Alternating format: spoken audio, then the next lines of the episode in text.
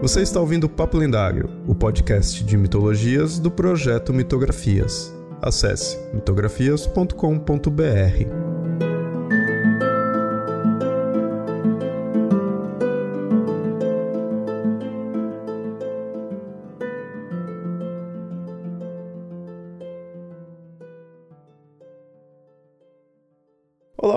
Sempre avisando, esse episódio foi publicado primeiramente lá no canal do Mitografias no YouTube. Se inscreve e curte os vídeos lá também.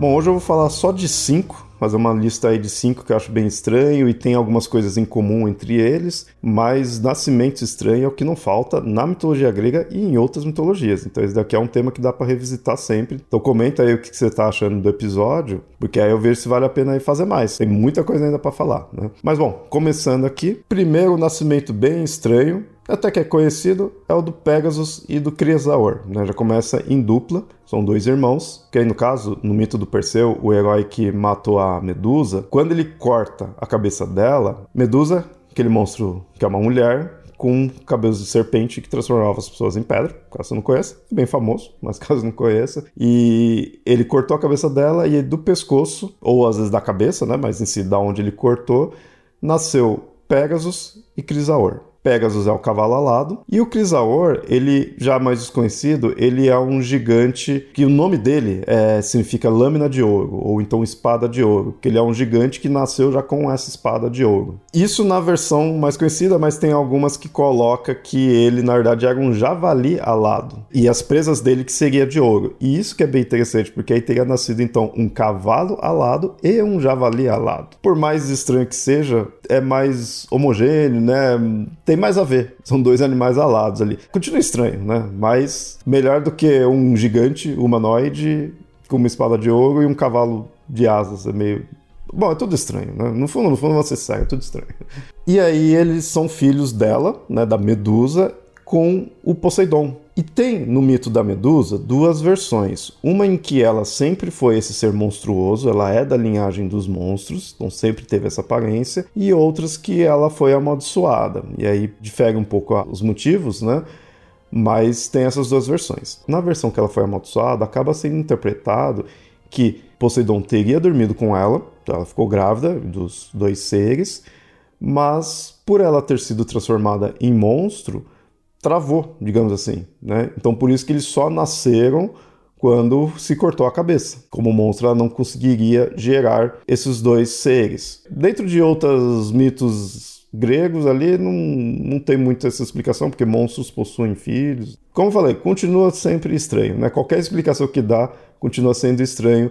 Dois seres bens distintos nascendo na cabeça de um monstro. Mas mitologia é isso mesmo, e esse é o legal da mitologia. E aí, sendo filho de Poseidon, explica o porquê do Pegasus ser quem é, que é um cavalo alado. E o Poseidon, ele é o deus dos cavalos. Então, aí já tem uma proximidade com o pai. Porém, existe uma outra versão que aí tira totalmente Poseidon dessa história, que é assim, quando Perseu cortou a cabeça dela, o sangue que pingou caiu na terra. E Gaia, isso vocês vão ver aqui nos próximos exemplos que eu vou dar, é uma divindade extremamente fértil, porque é a mãe terra. E ao sangue cair na terra, nasceu esses dois. Nasceu Pegasus e Crisaor. Nisso, a gente vê como ela é fértil, e então eles, na verdade, seriam filhos de Gaia. Para ser mais exato, a gente pode dizer que eles são filhos de, da Medusa, ou do sangue da Medusa com Gaia, que torna as coisas ainda mais estranhas. E aqui dá mais sentido para a versão do Crisaor ser um gigante, que é a versão mais vista, né?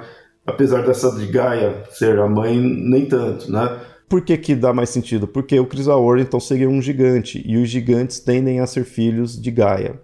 Nos próximos exemplos você vai ver isso, né? Mas é bem comum de ver que nas, gigantes nascem da Terra, então nascem de Gaia. Finalizando, então, um nascimento estranho, e mesmo nas variações que tem, continua sendo estranho. Porque o que sempre leva de igual é o que Perseu cortou a cabeça e deles nasceu esses dois seres. Como eles eram, muda um pouco. Do porquê nasceu, muda também, mas sempre nascendo da cabeça da Medusa. Segundo nascimento aqui é o do gigante caçador Orion. Então, mais um gigante. E esse daqui é um mito não só estranho, como nojento, de certa forma. Você vai entender o porquê. A paternidade em si dele tem várias versões, então mundos daqui. O que eu vou contar aqui é essa que é a mais inusitada. Ele seria filho de Gaia, nem falei, gigante, filho de Gaia, mas é de Gaia com um corgo de boi encharcado da urina de Zeus, Hermes e Poseidon. É exatamente isso.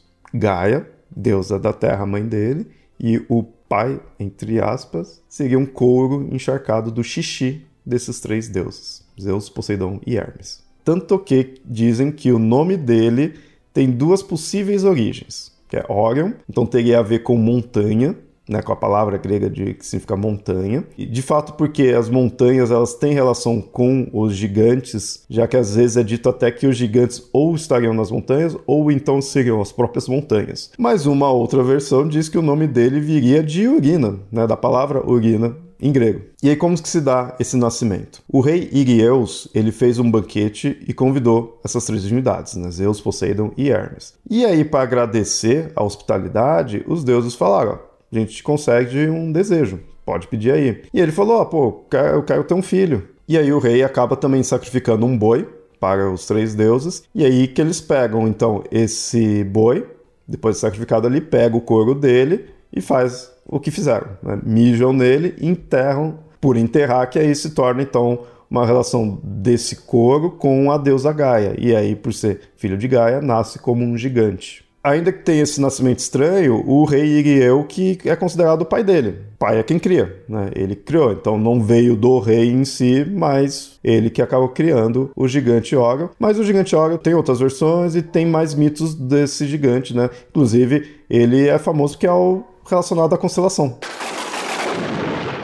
Terceiro nascimento estranho aqui, dessa vez vários seres, é no caso de Afrodite e de outros filhos de Urano tem diferença entre eles, mas aqui vai servir também para mostrar mais uma vez essa relação com a deusa Gaia. Aí o que, que acontece? Cronos, quando destronou o pai dele, Urano, ele castrou. E aí o membro de Urano caiu no mar. Disso daí que nasce Afrodite. Isso é bem famoso, tem quadro referente a isso, né? Mas não deixa de ser inusitado. E é dito então dela ser filha de Urano. Alguns interpretam que ela seria filho do membro né, de Urano em si. Mas o normal é dizer que né, nasceu de Urano. E aí nesse mesmo ato, o sangue dessa castração cai na terra. E aí nasce as Eríneas, são as fúrias, né, também conhecidas como deusas fúrias, os gigantes, e as ninfas mélias. Então, são esses os filhos que nasceram dessa castração. No caso, quando é relacionado ao sangue, aí sim são filhas de Gaia. Agora, na Afrodite, nasce do membro sexual do Urano. Isso que é interessante, a gente vê que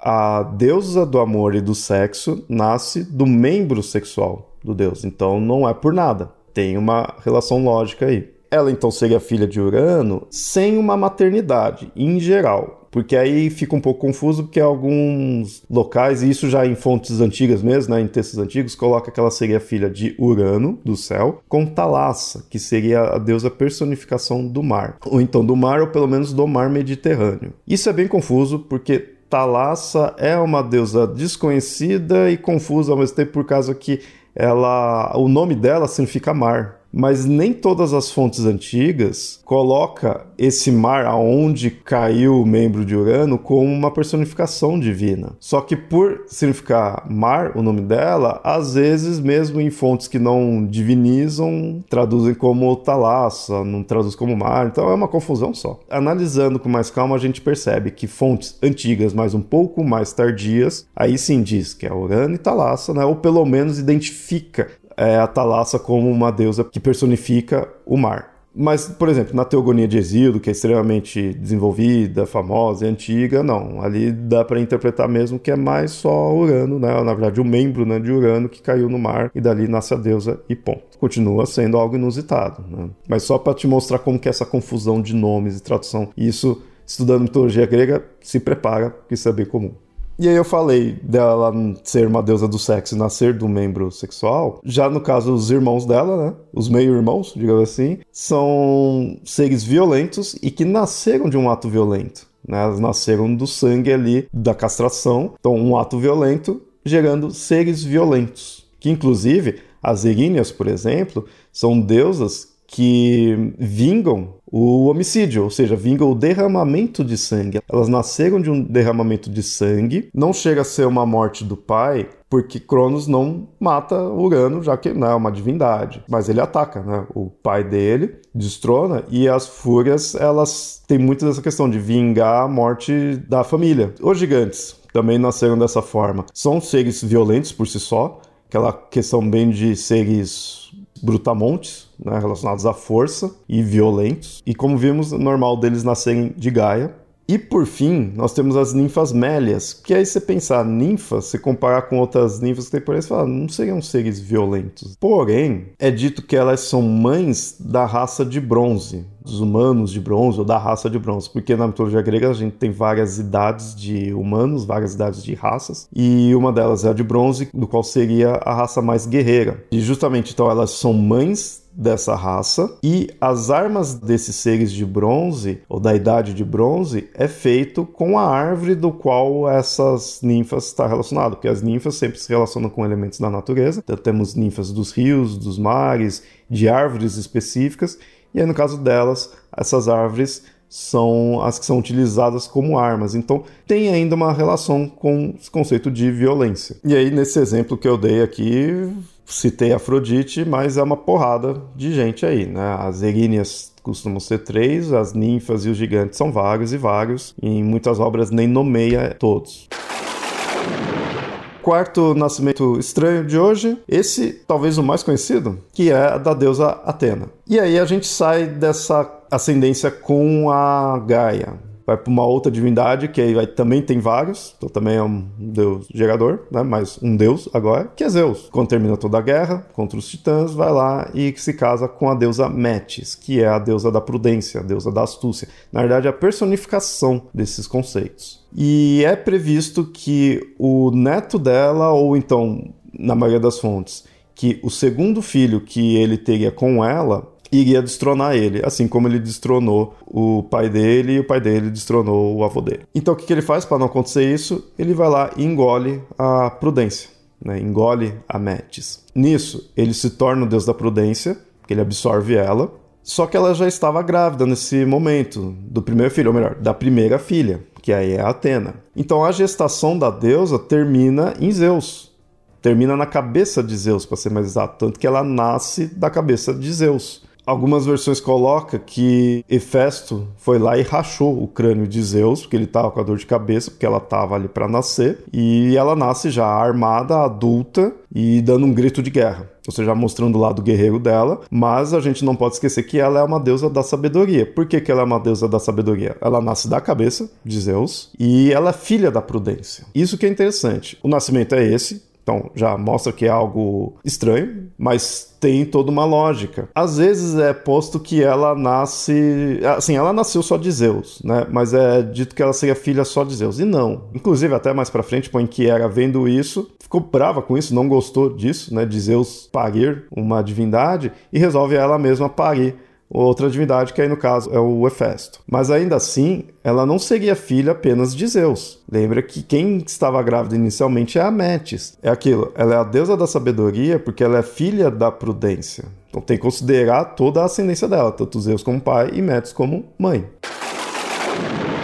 E por fim, quinto e último nascimento estranho aqui, temos o do Dionísio. No caso, Dionísio, deus do vinho, deus do êxtase. O nascimento dele é estranho e também complexo. E por que, que é isso? Porque junta várias tradições. Então ele acaba tendo vários nascimentos. Ele é um deus do vinho, tanto nas tradições mais conhecidas, né, a versão mais conhecida, como também nas traduções órficas. E nas traduções órficas ele é bem importante. E aí por isso que tem essas várias versões que junta tudo é aí que fica bem complexo. Para começar, então, nós temos Zeus junto com Perséfone. Lembrando que Perséfone é filha de Zeus, mas aí Zeus acaba tendo Dionísio com a Perséfone. Nesse momento, ele não se chama Dionísio, ele se chama Zagreu, posto dessa forma nas traduções órficas, que é uma tradução do qual altera um pouco ali do que a gente conhece mais das versões dos deuses da cosmogonia em geral. Né? Tem já um episódio sobre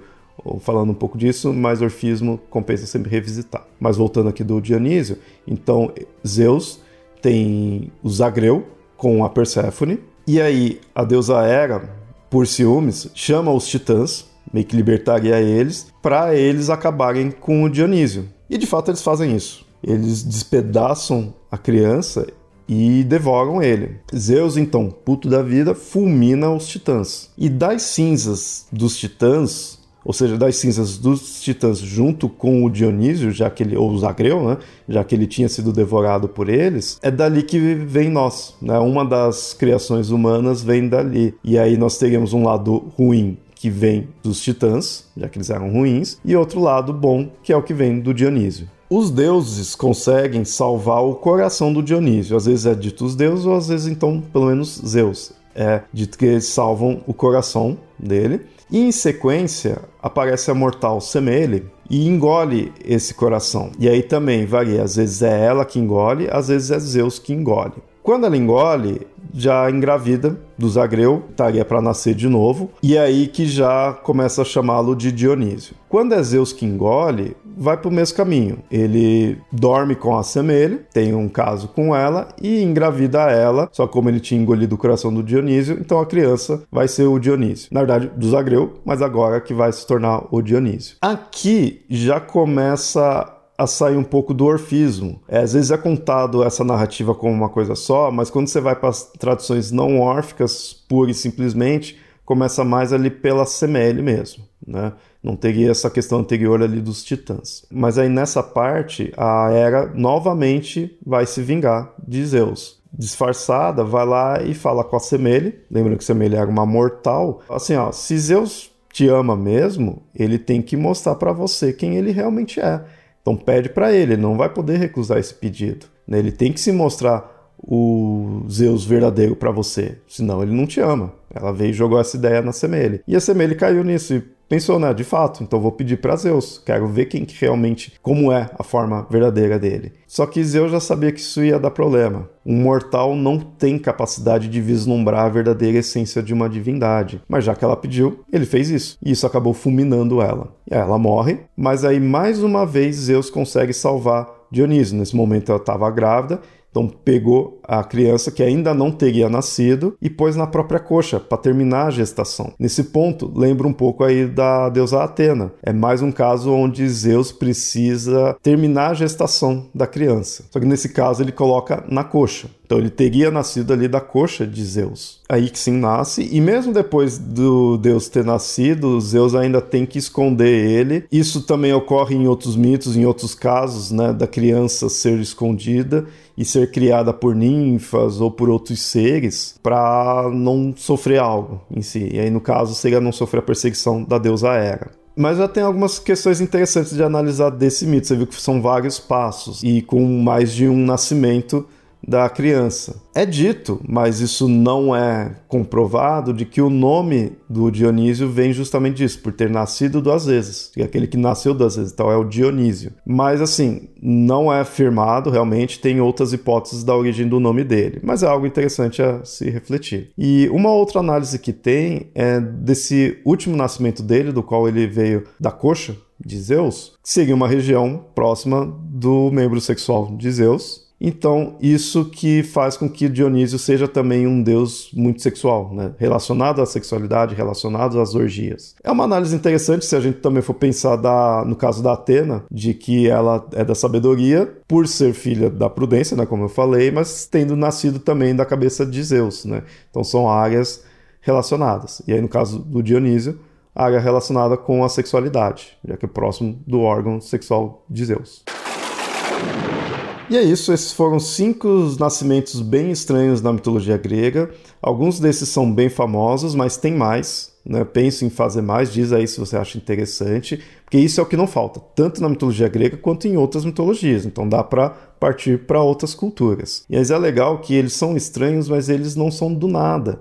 Eles têm um motivo de serem como são. É algo que, que dizem, né? Que a mitologia ela não tem que fazer sentido, ela tem que dar sentido. Então para nós é estranho, mas tem um motivo de ser como é. No caso aqui, deu para analisar, de certa forma, duas divindades. Gaia, a gente viu como ela é, por ser a Mãe Terra, uma deusa extremamente fecunda. Isso tem vários e vários casos de seres que nascem de Gaia e nascem simplesmente por algo cair em Gaia, né, cair na Terra, que é aquela ideia, né, a Terra é fértil, a gente vê isso, né, você planta as coisas na Terra e nasce. Então tem essa questão da fecundidade dela, ela ser a mãe Terra, mas ao mesmo tempo, passando para os dois casos aqui de Zeus, a gente vê que ele também é um deus bem gerador. Não é por nada a questão né, deles ter vários filhos, ter várias amantes, várias esposas. Ele é um deus gerador. Só que aí no caso ele é um deus já masculino, mas ele mantém essa questão de gerar vários filhos, e aí, porque nos casos dele, ele se relacionou com uma divindade ou com uma mortal, mas quem terminou a gestação nesses dois exemplos foi ele. Ele gerou, ele trouxe ao mundo, ele deu a luz. Também como um deus, apesar de masculino, um deus gerador.